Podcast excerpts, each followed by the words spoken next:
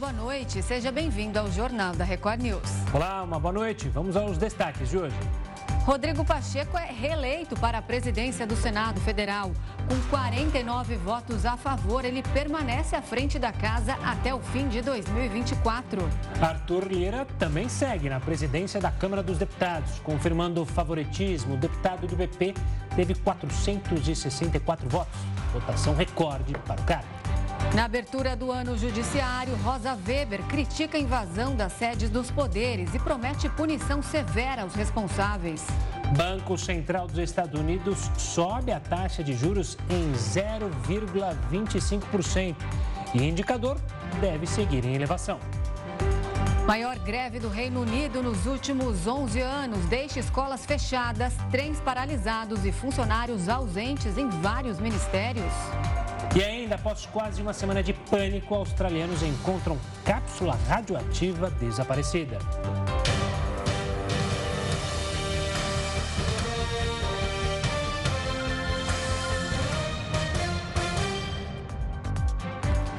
Os deputados eleitos tomaram posse no plenário da Câmara e Arthur Lira foi reeleito para a presidência da casa com uma votação recorde.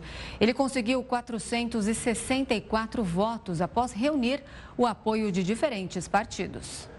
Os deputados federais eleitos em outubro de 2022 tomaram posse nesta quarta-feira em uma cerimônia no plenário principal da Câmara.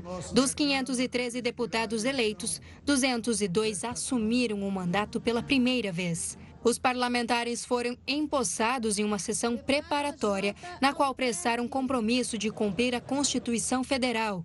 Os mandatos de deputados têm quatro anos de duração. A sessão chegou a ser interrompida por cerca de 15 minutos para atendimento ao pai de Arthur Lira. Ele passou mal e foi socorrido pela equipe médica da Câmara.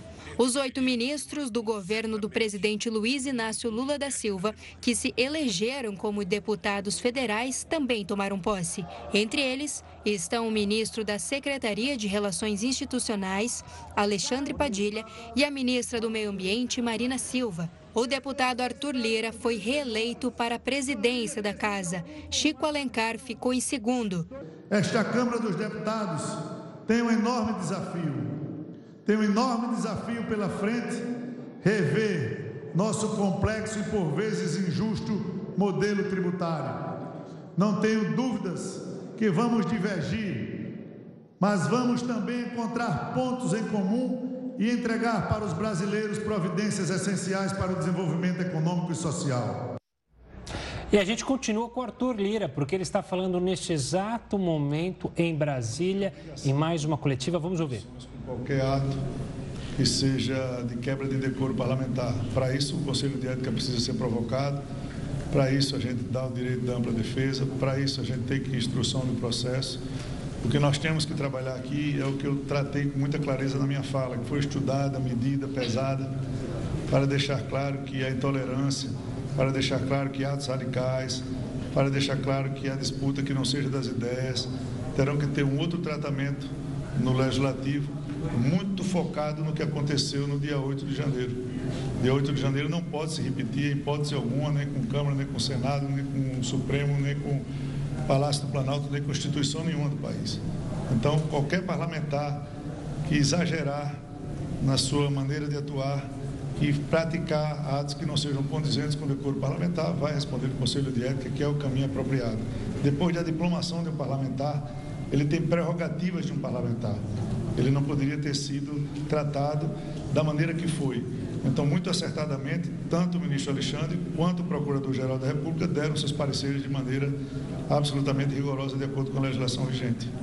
Presidente, nesse contexto, é, o senhor considera como prioritário também um projeto que faça uma regulação sobre a internet, sobre as redes sociais? Sabe. Tenho defendido isso ao longo dos últimos meses. Eu tenho, minha fala é muito clara. Vocês viram na votação da, do regime de urgência do projeto que a gente chama de fake news, relatada depois de uma comissão especial durante vários anos aí pelo deputado Orlando Silva, é, o quanto eu apelei no plenário para que a gente usasse o regime de urgência para discutir o mérito da matéria, para poder constituir alguma convergência naquele momento. Não foi possível, a polarização entre liberdade de proteção, proteção de plataformas e a polarização eleitoral não permitiu que o projeto fosse votado e naquele momento eu dizia que muitos iriam pagar pela falta de uma legislação clara a respeito da regulação das redes. Esse assunto vai, com certeza, voltar e, muito embora todo mundo queira contribuir, eu penso que o fórum adequado para discussão e regulamentação é o Poder Legislativo. E agora a gente fala dos senadores eleitos que também tomaram posse hoje em Brasília. Rodrigo Pacheco foi reeleito para a presidência do Senado Federal. Ele derrotou Rogério Marinho. O placar da votação foi de 49 a 32 para Rodrigo Pacheco. Os senadores eleitos em 2022 tomaram posse nesta quarta-feira em uma cerimônia no Senado Federal para mandatos de oito anos. Entre os 27 senadores que tomaram posse, cinco foram reeleitos. Os parlamentares foram empossados em uma sessão na qual prestaram compromisso de cumprir a Constituição Federal. A sessão foi conduzida por Pacheco. O senador Rodrigo Pacheco foi reeleito para a presidência da casa. Rogério Marinho ficou em segundo. O recado que o Senado Federal dá ao Brasil agora que manteremos a defesa intransigente da democracia.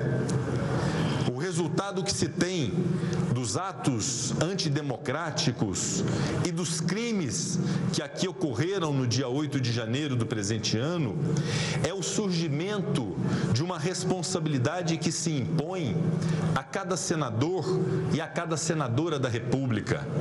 Dentre os novos senadores empossados nesta quarta-feira, quatro vão se licenciar do cargo para ocupar cargos ministeriais no governo de Luiz Inácio Lula da Silva. Com a nova composição do Senado, o PSD foi o que mais garantiu parlamentares, com 15 senadores. Na sequência, o PL ficou com 12 e o MDB com 10 senadores. E após ficar em silêncio, o ex-ministro da Justiça e ex-secretário de Segurança Pública do Distrito Federal, Anderson Torres, deve prestar um novo depoimento já nesta quinta-feira. A gente vai a Brasília com o repórter Matheus Escavazini para saber mais informações. Boa noite, Matheus. Boa noite, Gustavo, Renata, boa noite a todos. O depoimento foi definido pelo ministro do Supremo Tribunal Federal, Alexandre de Moraes, e está marcado para essa quinta-feira, às 10h30 da manhã. Moraes também determinou que as autoridades policiais no Distrito Federal sejam comunicadas para que o depoimento aconteça. A Procuradoria-Geral da República também vai acompanhar e vai participar do depoimento. O ex-ministro e ex-secretário de Segurança Pública aqui do Distrito Federal foi exonerado pelo governador após os ataques de vandalismo contra as sedes dos três poderes aqui em Brasília no dia 8 de janeiro. Ele é acusado de omissão durante os ataques. Inclusive, durante os ataques de vandalismo aqui em Brasília, é, o, o Anderson Torres já tinha inclusive antecipado as férias em dois dias e já estava nos Estados Unidos. Anderson Torres está preso desde que desembarcou no, em Brasília após chegar da América do Norte. Renata, Gustavo. Obrigada, Matheus, pelas informações. Bom trabalho para você. Bom, e voltamos a falar sobre as eleições e a retomada dos trabalhos no Legislativo com o Leandro Consentino. Ele é cientista político e professor do INSPER. Boa noite, professor. Seja muito bem-vindo ao Jornal da Record News. Boa noite. Boa noite, Renata. Boa noite, Gustavo. Boa noite a todos os telespectadores da Record News. Obrigada pela sua presença. A gente acompanhou aqui ao longo de todo o dia a cerimônia de posse, depois a votação para a presidência das duas casas e tivemos então a vitória dos dois que já eram presidentes, tivemos duas reeleições. É, eu queria começar te perguntando o que a gente pode esperar, então, para o próximo biênio, se a gente pode esperar um ambiente político mais favorável ao diálogo a partir de agora. Renato, acredito que a gente possa esperar um, um ambiente mais afeito ao diálogo do que se fosse alguma alternativa mais radicalizada, mas não será uma vida fácil para o governo, sem dúvida nenhuma. Né? A gente não tem, a gente tem aliados emplacados nas duas casas, mas são aliados circunstanciais, não são ideologicamente compatíveis com o governo, ou mesmo do partido do presidente Lula, nenhum dos dois pertence às fileiras do PT. Então, isso pode ser indicar necessariamente um custo maior para que essa governabilidade seja assegurada, sobretudo porque a gente, analisando as bases parlamentares, tanto na Câmara quanto no Senado, percebe que as bases do governo ainda são frágeis para que ele possa aprovar, por exemplo, medidas de emenda constitucional que exigem um quórum maior. Então, acho que vai ter um diálogo importante, precisa ter diálogo entre executivo e legislativo, mas não indica uma vida fácil para o governo nesses próximos dois anos, sob Lira e Pacheco. Leandro, uma boa noite da minha parte também. Eu queria destacar e, e tentar entender o papel desses dois nomes que a gente falou bastante nos últimos é, dias e qual será o papel principal deles e das casas neste mandato, neste biênio. Qual a importância tanto de Lira e de Rodrigo Pacheco e a liderança de ambos pode ter diferenças, um com uma votação recorde e outro com uma votação menor da que o elegeu no biênio passado. Gustavo, formalmente a gente tem prerrogativas parecidas aí. São dois comandantes de casas legislativas e terão o, o poder ou a prerrogativa de acolher os projetos do governo ou rejeitá-los ou de alguma forma manter eles sem votar, impedir que eles vão à votação e pautar projetos, pautar fiscalizações da oposição. Então, formalmente, eles têm esse poder. A grande questão é que Arthur Lira sai muito maior do que entrou nessa eleição. Ele sai com uma votação recorde, que nunca foi exibida na Câmara dos Deputados desse tamanho, costurou desde a esquerda, desde o PT até o, o bolsonarismo, então conseguirá aí ter uma, uma, um diálogo de igual para igual, ou até de maior para igual, com a presidência da República. Isso pode deixar ali nas mãos dele grande parte da condução. Em que pese ele não ter mais a arma do orçamento secreto nas suas mãos, ele pode aí ter um grande poder de negociação com relação ao poder executivo muito maior do que uh, tinha, tiveram outros presidentes na casa nos governos anteriores do presidente Lula. No caso de Pacheco, eu acho que essa, essa maioria que ele venceu é mais frágil e ele tem uma dívida de gratidão a pagar com o próprio governo que ajudou a sua recondução. Então, acho que o diálogo vai ser mais tranquilo no Senado para o presidente Lula com o presidente do Senado. Isso não significa uma vida mais fácil no Senado, porque só essa, essa votação que o Rogério Marinho obteve já demonstra que a oposição consegue, por exemplo, colocar uma CPI para andar no Senado Federal. Então, isso não é uma boa notícia para o governo federal também. Diálogo melhor, mais tranquilo com Pacheco do que com Lira, talvez, mas diálogo difícil nas duas casas. E professor, quais devem ser as pautas agora mais importantes ou os maiores desafios que tanto um quanto o outro agora devem ter, começando aí os trabalhos do Legislativo? Acho que a grande questão, Renata, que a gente tem a desatar, o grande nó que nós temos a desatar nesse momento é a questão econômica e socioeconômica do país. Nós estamos mergulhados numa crise complicada do ponto de vista econômico, uma crise que precisa aí eh, de eh, medidas serem aprovadas urgentemente. A gente precisa de uma nova âncora fiscal, a gente precisa sinalizar uma queda de juros consistente e a gente precisa, sobretudo, de uma sinalização clara do Palácio do Planalto do compromisso dele com a responsabilidade fiscal. A partir disso, a gente precisa aprovar medidas que retomem o crescimento e a distribuição de renda no país. Não é uma tarefa tranquila, não é uma tarefa fácil, e ainda está sujeita a intempéries aí, porque há movimentos do, da oposição e do próprio governo que querem emplacar aí, por exemplo, CPIs com relação ao dia 8 de janeiro, com relação a outros fatos relevantes aí que têm surgido uh, de notícias de corrupção em determinados ministérios, ou pelo menos pertencentes a determinados ministros aí que, enquanto parlamentares na legislatura passada, incorreram em problemas aí, relação com milícias, relação com orçamento secreto. Tudo isso o governo vai ter que desviar, vai ter que fugir e, ao mesmo tempo, vai ter que buscar aprovar uma agenda positiva e de pacificação do país, estendendo a mão para aqueles, para o centro, para a direita, para aqueles que não votaram nele. Sem dúvida nenhuma, é um grande desafio e o governo está só começando e vai precisar do auxílio desses presidentes das duas casas para fazer as, as coisas andarem nesse primeiro semestre, nesse primeiro ano de mandato. Leandro, ainda falando sobre essas pautas importantes, uma das principais, até do próprio governo e até na fala dos dois parlamentares, as questões das reformas estruturais, reforma tributária, há também a criação de um novo arcabouço fiscal para o país, deixar o teto fiscal e criar uma nova regra. É, o como é necessário que esse diálogo e essas pautas sejam implementadas já. Porque a gente sabe, né? De Brasil tem eleição a cada dois anos, tem a questão é, complexa de se discutir isso, o período de validade ou de tempo que o governo tem para fazer isso. É essencial que isso seja pautado logo e que ande com velocidade? Gustavo, é essencial, sem dúvida nenhuma, porque a gente está naquele período que a gente chama de lua de mel, né? Os 100 primeiros dias de um governo, eles dão um norte importante para esse governo. Isso foi cunhado lá atrás pelo Franklin Roosevelt nos Estados Unidos, mas vale até hoje. O governo tem popularidade, tem legitimidade junto à população nesse seu início. Então é importante que essa agenda positiva, sobretudo essa agenda difícil de negociar e como uma reforma tributária que fere interesses de corporações, de estados, de governadores, precisa ser negociada o quanto antes dando uma sinalização também de um compromisso com uma nova âncora fiscal, de que gastos uh, extra, enfim, uh, necessidade ou extra acima do necessário não serão feitos. Então, a gente precisa desse compromisso e dessa agenda positiva sendo votada, sendo agilizada já no primeiro semestre. Isso é um esforço muito importante que o governo precisa fazer tanto na Câmara quanto do da casa. São elas que vão pautar, que vão colocar para votação esses projetos ou não. Então, ter aliados aí é fundamental para o governo federal nesse momento. Tá certo, a gente ouviu então o Leandro Consentino, ele é cientista político e professor do INSPER. Eu agradeço demais a sua participação. Uma ótima noite para você.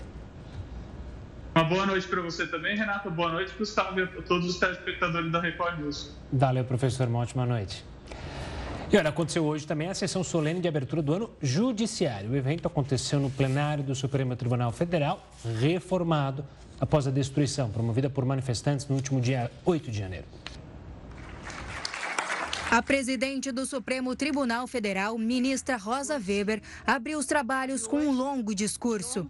Durante sua fala, a juíza afirmou que a violência praticada contra a sede dos poderes não será esquecida e os responsáveis serão punidos. Os que a conceberam, os que a praticaram, os que a insuflaram e os que as financiaram serão responsabilizados com o rigor da lei. Rosa Weber classificou os atos de 8 de janeiro de ataque golpista e ignóbil e disse que o STF foi o principal alvo dos vândalos radicais. Não destruíram o espírito da democracia. Não foram e jamais serão capazes de subvertê-lo, porque o sentimento de respeito pela ordem democrática continua e continuará a iluminar as mentes e os corações dos juízes desta Corte Suprema, que não hesitarão em fazer prevalecer sempre os fundamentos éticos e políticos que informam e dão sustentação ao Estado democrático de direito. Quem também discursou foi o presidente Luiz Inácio Lula da Silva. Lula disse que sua relação com o STF e o Poder Judiciário será pautada pelo respeito. Tenho a certeza de que, assim como em meus dois, assim como em meus dois mandatos anteriores, a relação entre o Executivo Federal e a Suprema Corte e o Poder Judiciário, como um todo, terá como alicerce o respeito institucional. O povo brasileiro não quer conflitos entre as instituições, não quer agressões, intimidações, nem o silêncio dos poderes constituídos. A Procuradoria-Geral da República recomendou a manutenção da prisão preventiva do ex-comandante-geral da Polícia Militar do Distrito Federal. Fábio Augusto Vieira está preso desde o dia 10 de janeiro, suspeito de omissão durante os atos extremistas que terminaram na invasão do Congresso, Palácio do Planalto e Supremo Tribunal Federal. Nesta terça-feira, o ministro do STF, Alexandre de Moraes, havia dado 24 horas para a PGR se manifestar sobre o pedido de suspensão da prisão preventiva de Fábio Vieira. A defesa do ex-comandante pediu a revogação da prisão preventiva do cliente na última segunda-feira. Olha, você sabia que o Brasil já foi a sétima economia do mundo? Pois é, mas ao longo dos anos o país caiu no ranking e hoje já não faz parte nem das 10 nações mais ricas do planeta. Assunto para Heródoto Barbeiro. Heródoto, uma boa noite. Explica para a gente como é que essa riqueza é calculada. Como é que se define quem vai ser o primeiro, o segundo, o terceiro, o quarto, o quinto e por aí vai? Gustavo, a gente sempre tem dito aqui no jornal, né? Olha, o PIB encolheu, o PIB cresceu. E até a gente uma vez usou aquela palavra pibinho, lembra ou não? Sim. Não, esse ano é tão pequenininho que nem um pibinho. Então todo mundo sabe que é o produto interno bruto, que é a soma de todas as riquezas que o país produz, bens e serviços. Mas sabe que tem uma coisa curiosa? Houve uma época, Gustavo, que eh, um país foi lá na ONU, e até tive a oportunidade de ver isso, e ao invés de PIB, de produto, fosse um FIB. Já ouviu falar em FIB? FIB? É, FIB, F-I-B. O que, que é felicidade interna bruta. Ah, olha só. Essa ideia foi do Butão.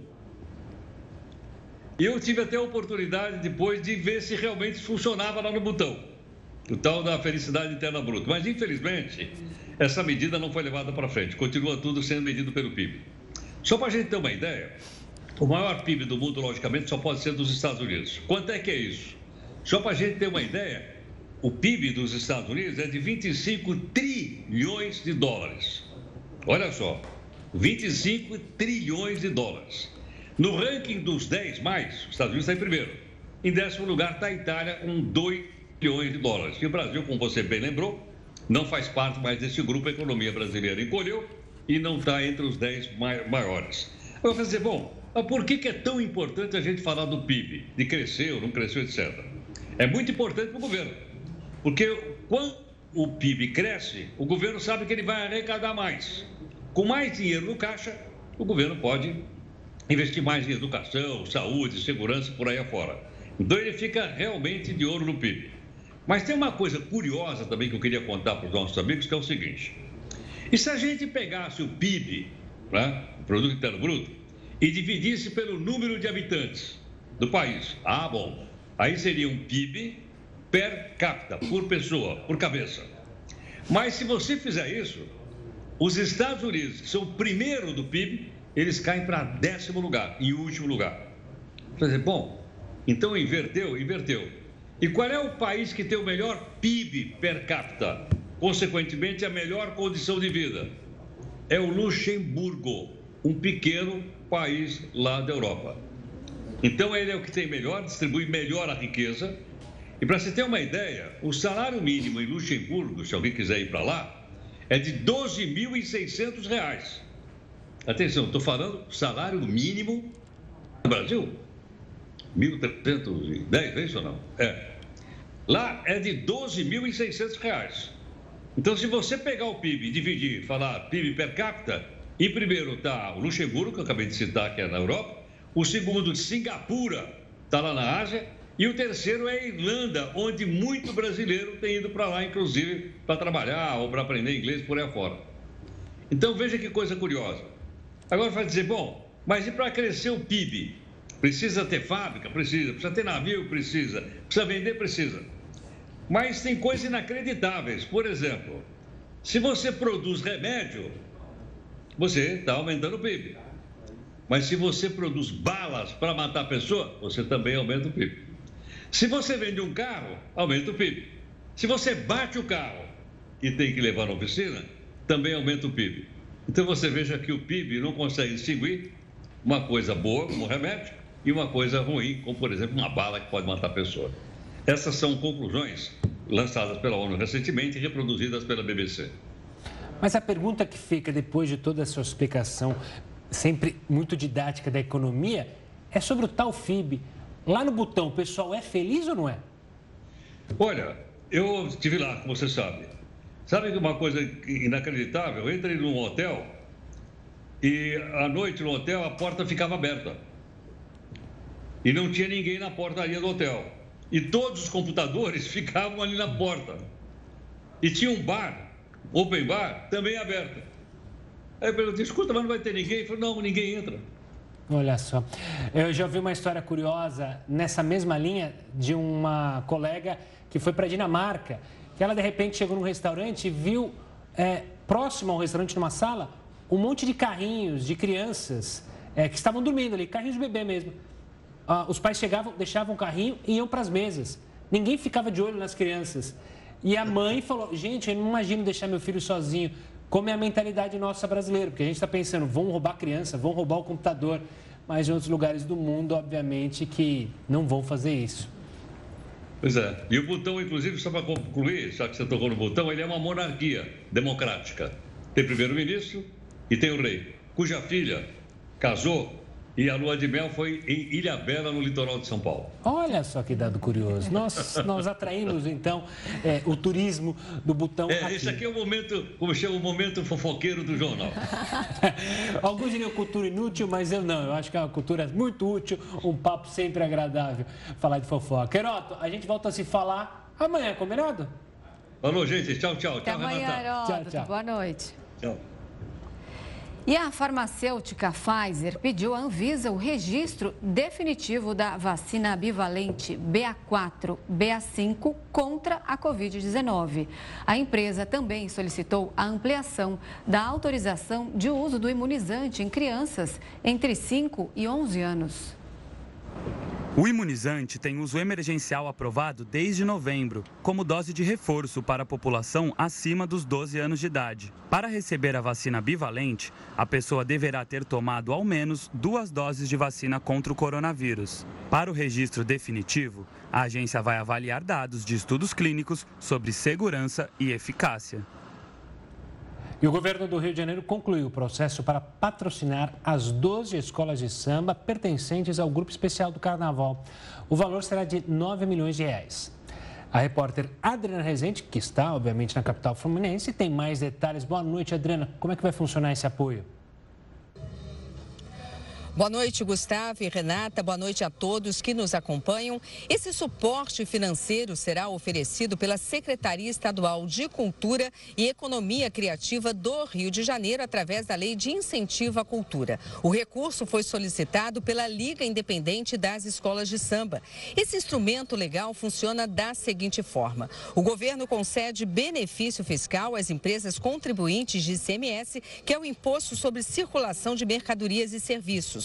O valor que seria gasto com o pagamento desse tributo é então usado para investir em projetos culturais e financiar a arte fluminense. Assim como em 2022, a Light, empresa de distribuição de energia elétrica, cumpriu todos os requisitos e será parceira do Estado para colaborar com a festa este ano. Outra fonte de recursos para patrocinar o carnaval é o pacote Folia RJ 2023. O recurso foi lançado pelo governo em novembro do ano passado com quatro editais. A ferramenta prevê a liberação de 12 milhões de reais para investir no evento. Boa parte desse total é destinada exclusivamente às escolas de samba. Os projetos ainda estão em fase de documentação. A expectativa é que todo esse processo seja concluído até o dia 9 de fevereiro. Eu volto com vocês, Gustavo e Renata. Federal Reserve, Banco Central dos Estados Unidos, aumenta as taxas de juros do país. E você vai entender como isso reflete na economia mundial em instantes, aqui no Jornal da Record News. O Jornal da Record News está de volta e o Federal Reserve, o Banco Central dos Estados Unidos, aumentou as taxas de juros do país nesta quarta-feira. Com o aumento, as taxas de juros foram de 4,5% para 4,75%, uma alta de 0,25 ponto percentual. O resultado está dentro das expectativas do mercado. Segundo o Federal Reserve, a guerra na Ucrânia ainda é classificada como uma incerteza global. Os preços ao consumidor dos Estados Unidos passaram por uma desaceleração e tiveram alta de 6,5% no país em 2022, depois de chegarem a um pico de 9,1% em junho. E para entender essa decisão e os impactos ou possíveis impactos dela no Brasil, a gente conversa com Gustavo Sum, economista-chefe da Sun Research. Gustavo, uma boa noite, obrigado pela participação aqui conosco. De fato, há influência da decisão do Federal Reserve. Hoje a gente teve uma movimentação na Bolsa em que o dólar acabou fechando o dia é, em queda. Depois de subir, terminou em queda. Essas coisas estão ligadas ou ainda não? Elas estão ligadas. Primeiramente, boa noite, Gustavo, Renata, obrigado pelo convite participar aqui da Record News. Bom, vamos lá. É, então, o Federal Reserve subiu em 25 pontos, foi muito bem dito, é, e isso afeta os mercados, né, como um todo. Isso tem reflexo aqui no Brasil, mas eu ressalto que aqui é uma apreensão um pouquinho maior em relação às questões do tá? Eu vejo o mercado sendo mais influenciado aí por eleições que ocorreram hoje no Senado, como também ah, decisões da taxa de juros aqui no Brasil. A Copom manteve a taxa em 3,35, então a gente viu que o câmbio, o mercado sofreram mais em relação a isso, mas também o cenário externo com o Fed ali subindo e, e trazendo aí um cenário, de certa forma, neutro para um pouco mais otimista, trouxe também benefícios aí ao mercado brasileiro. Gustavo, a inflação é, atual dos Estados Unidos está em 6,5%, mas a meta é 2%, é isso? Então, diante desse fato, há ainda muito o que diminuir. A tendência é que essa taxa de juros cresça ainda mais?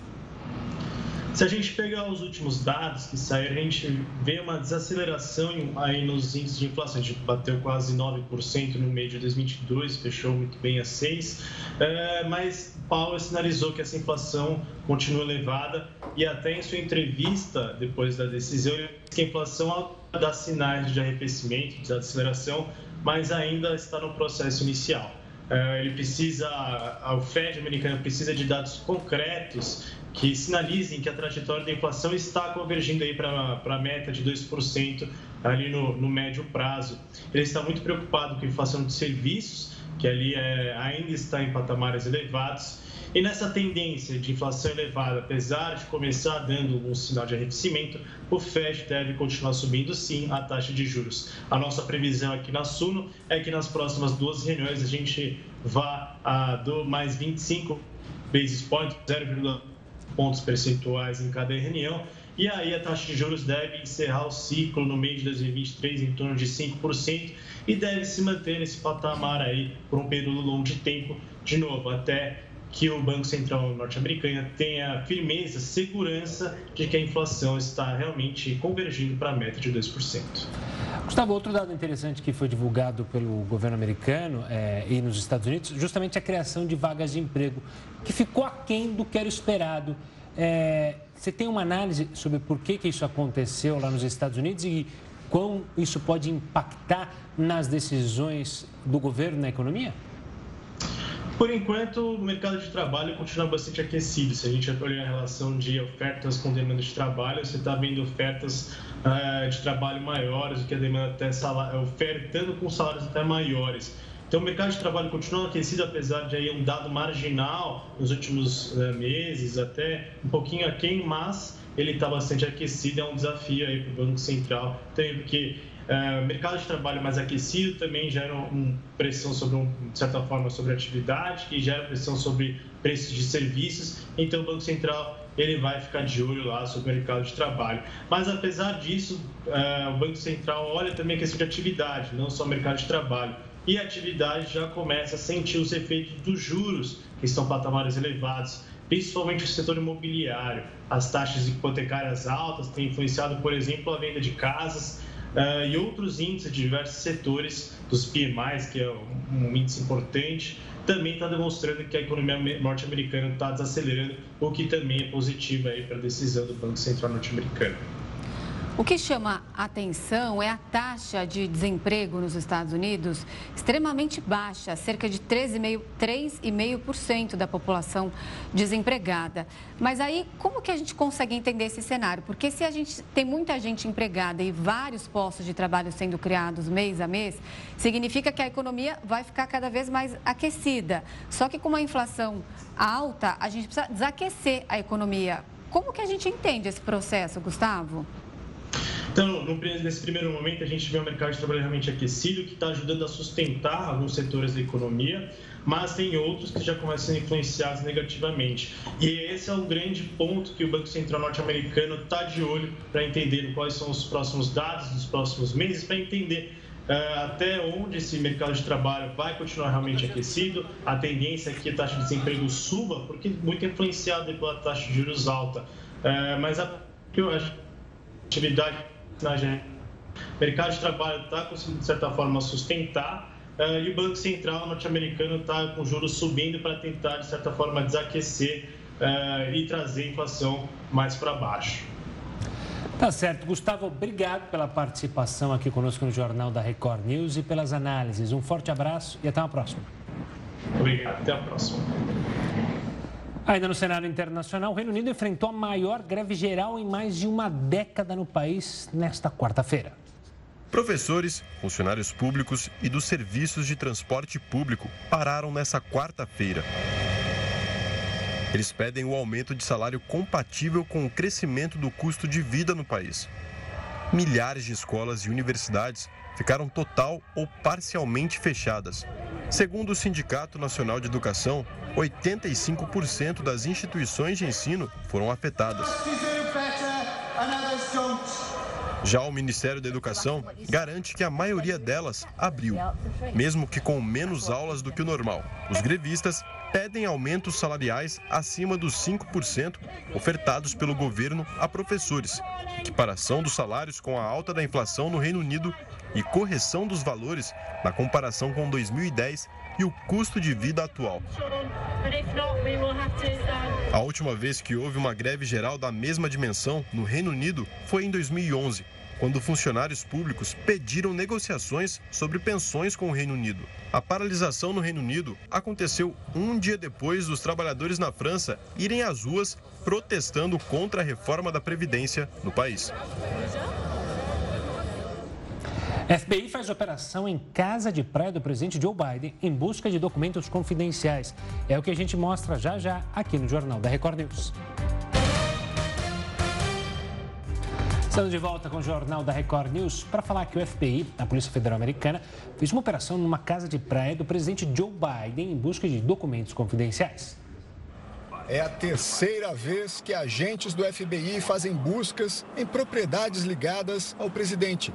Hoje, o alvo foi uma casa de praia de Joe Biden em Rehoboth Beach, estado de Delaware. Advogados do presidente disseram que Biden coopera com a investigação e até dispensou a exigência de um mandado judicial. A procura é por mais documentos que possam ter informações confidenciais. Os protocolos de segurança determinam que, ao fim de um mandato, papéis desse tipo sejam entregues ao Arquivo Nacional. A propriedade vasculhada hoje já havia sido revistada pela própria equipe jurídica de Biden e nada foi encontrado. Em novembro, a própria equipe do presidente anunciou ter encontrado documentos confidenciais em um escritório usado por Biden em Washington quando ele ainda era vice-presidente. Logo depois, agentes do FBI encontraram mais documentos em uma outra propriedade de Biden. No ano passado, o ex-presidente Donald Trump teve uma de suas casas na Flórida revistada pelo FBI. Os agentes encontraram milhares de documentos, alguns deles classificados como ultra secretos. Por isso, Trump foi processado pela justiça.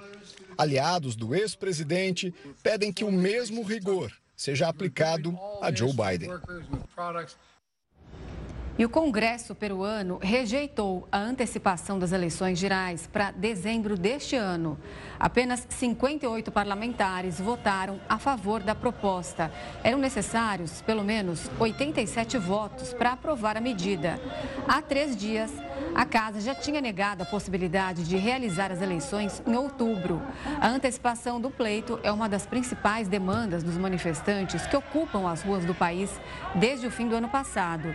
Eles ainda pedem a liberdade do ex-presidente Pedro Castilho, que foi preso após tentar dissolver o Congresso. Voltando ao Brasil, as ações da Ambev despencaram com uma suspeita de um rombo fiscal bilionário na empresa. A queda começou após uma consultoria contratada pela Associação Brasileira de Indústria da Cerveja apontar um rombo de 30 bilhões de reais em supostas manobras tributárias que teriam sido feitas pela gigante do setor de bebidas. Os papéis chegaram a recuar quase 6% e encerraram o pregão desta quarta-feira com desvalorização de 3,5% a R$ 3,17.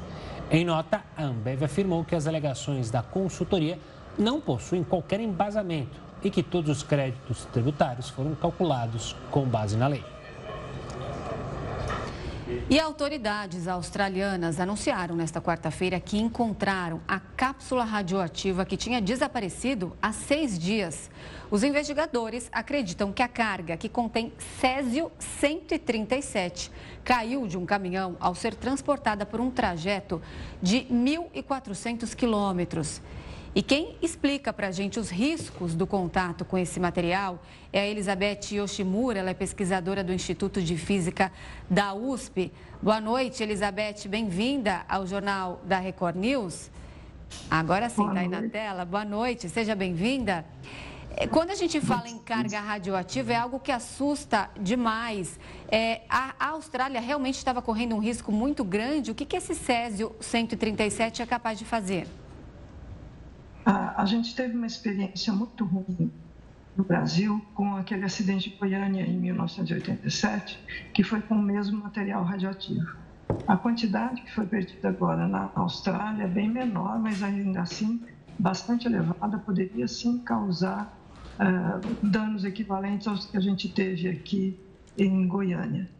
Eu acredito que isso não aconteceu pela presteza em encontrar a cápsula, pela comunicação do fato à população e uma busca muito orientada para a cápsula para poder uh, encontrá-la num prazo relativamente curto, sem que tivesse sido violada. Professora, é uma ótima noite da minha parte também. Você mencionou o caso que ocorreu no Brasil, esse carro, caso que aconteceu agora na Austrália. Para que, que servem essas cápsulas ou esse césio é, que a gente vê e imagina, bom, se é tão grave isso, se é tão é, perigoso, por que, que pode estar circulando em cidades? Qual é a utilidade deles? Os usos são diversos. Na verdade, não é o césio em si, mas a radiação que ele emite. Essa mesma que causa dano também, desculpe, também é, causa muitos benefícios. No caso de Goiânia, ela era usada para tratar câncer. Então, a radiação mata as células cancerígenas, como mataria células normais. Então, usando adequadamente na região correta do corpo, ela salva vidas.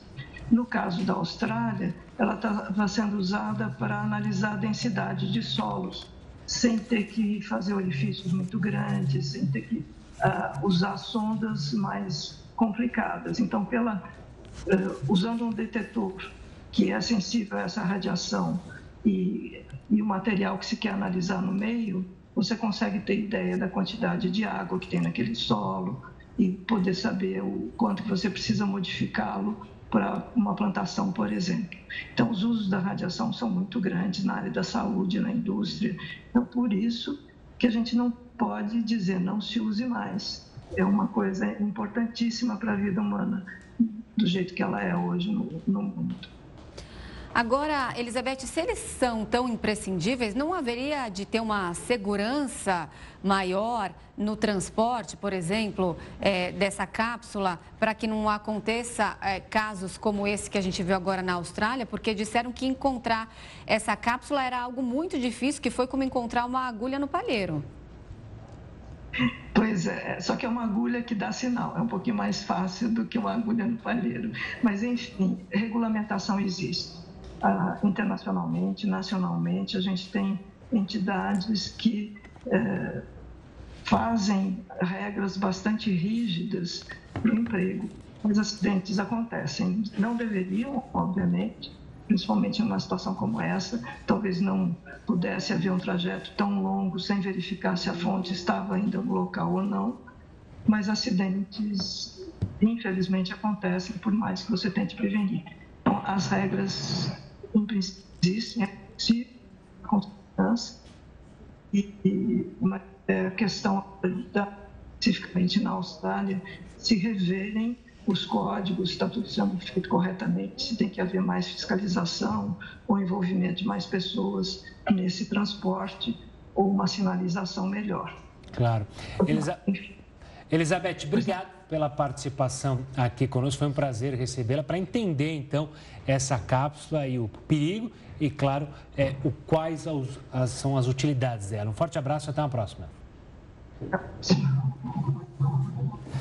O governo anunciou as datas para o início das campanhas nacionais de vacinação deste ano. Entre fevereiro e maio estão previstas ações de imunização contra a Covid-19, gripe e outras doenças. As campanhas incluem diversos grupos prioritários, além de crianças e adolescentes. No dia 27 de fevereiro, o Ministério da Saúde vai liberar a dose de reforço contra a Covid-19 com o imunizante bivalente da Pfizer, que oferece proteção contra a variante Ômicron do coronavírus. Para receber a vacina, é preciso ter tomado duas doses anteriores e fazer parte de grupo como gestantes e puérperas, pessoas com mais de 60 anos, pacientes imunocomprometidos, entre outros. O governo adquiriu 52 milhões de doses para vacinar todos que contemplam a lista de prioridade. No mês seguinte, o foco será para completar o esquema vacinal das pessoas com mais de 12 anos. Já em abril, começa a campanha de imunização contra a gripe. Nesta ação, o público-alvo conta com 16 grupos prioritários. Eles incluem adolescentes em medidas socioeducativas, crianças de seis meses a quatro anos, pessoas com deficiência, população privada de liberdade, profissionais de transporte coletivo, entre outros. E em maio se inicia a multivacinação contra o sarampo e a poliomielite nas escolas. O governo também deve intensificar ações de comunicação para esclarecer a importância da imunização para recuperar patamares antigos de cobertura vacinal, que na maioria das doenças é de 95%. Lojas Americanas é multada em 11 milhões de reais pelo Procon de Minas Gerais. É o que você vai ver daqui a pouco. O Jornal da Record News volta já. Já de volta para falar das lojas americanas, multada em 11 milhões de reais pelo Procon de Minas Gerais. Segundo o órgão de defesa do consumidor, a medida foi tomada porque a empresa não cumpriu com as ofertas, cancelou compras e não entregou produtos vendidos pela internet. O órgão informou que o levantamento de um portal de reclamações apontou 445 queixas nos últimos dois anos. Segundo o promotor de justiça, Fernando Abreu, esse tipo de infração tem ocorrido repetidamente no mercado por parte de grandes empresas, gerando incômodo e insatisfação ao consumidor. E a atividade industrial do Brasil iniciou 2023 marcando o terceiro mês seguido de contração. De acordo com a pesquisa divulgada hoje, o índice geral de compras subiu para 47,5 em janeiro, permanecendo abaixo da marca de 50, que separa crescimento de contratação. A pesquisa ainda mostra um ambiente hostil da indústria, com demanda fraca e o adiamento de projetos devido a um mercado inflacionado, custo de empréstimos altos e preocupações com as políticas públicas. Apesar desse cenário, o otimismo permaneceu em meio a previsões de recuperação de demanda, investimentos e lançamentos de novos produtos. A Universidade Estadual Paulista Júlio de Mesquita Filho, a Unesp, publicou hoje a lista com os nomes dos candidatos aprovados na primeira chamada do vestibular. Os estudantes que estiverem na relação de convocados poderão realizar o processo de matrícula virtual no sistema de graduação da universidade pelo sistema unesp.br pelo, pelo site, perdão, sistemas.nesp.br barra calouros, entre os dias 2 e 7 de fevereiro. Além do ingresso via vestibular, as 7.680 vagas disponíveis neste ano também serão preenchidas pelo processo seletivo de Olimpíadas Científicas, cujas inscrições já estão abertas. Após a sexta chamada do vestibular, vagas remanescentes serão preenchidas por candidatos que quiserem utilizar a nota do Enem. Os interessados deverão se cadastrar para esse processo entre os dias 3 e 7 de março. E o Jornal da Record News fica por aqui. Obrigada pela companhia. Tenha uma ótima noite. Fique agora com o News das 10 com a Suzana Busanella. Até amanhã.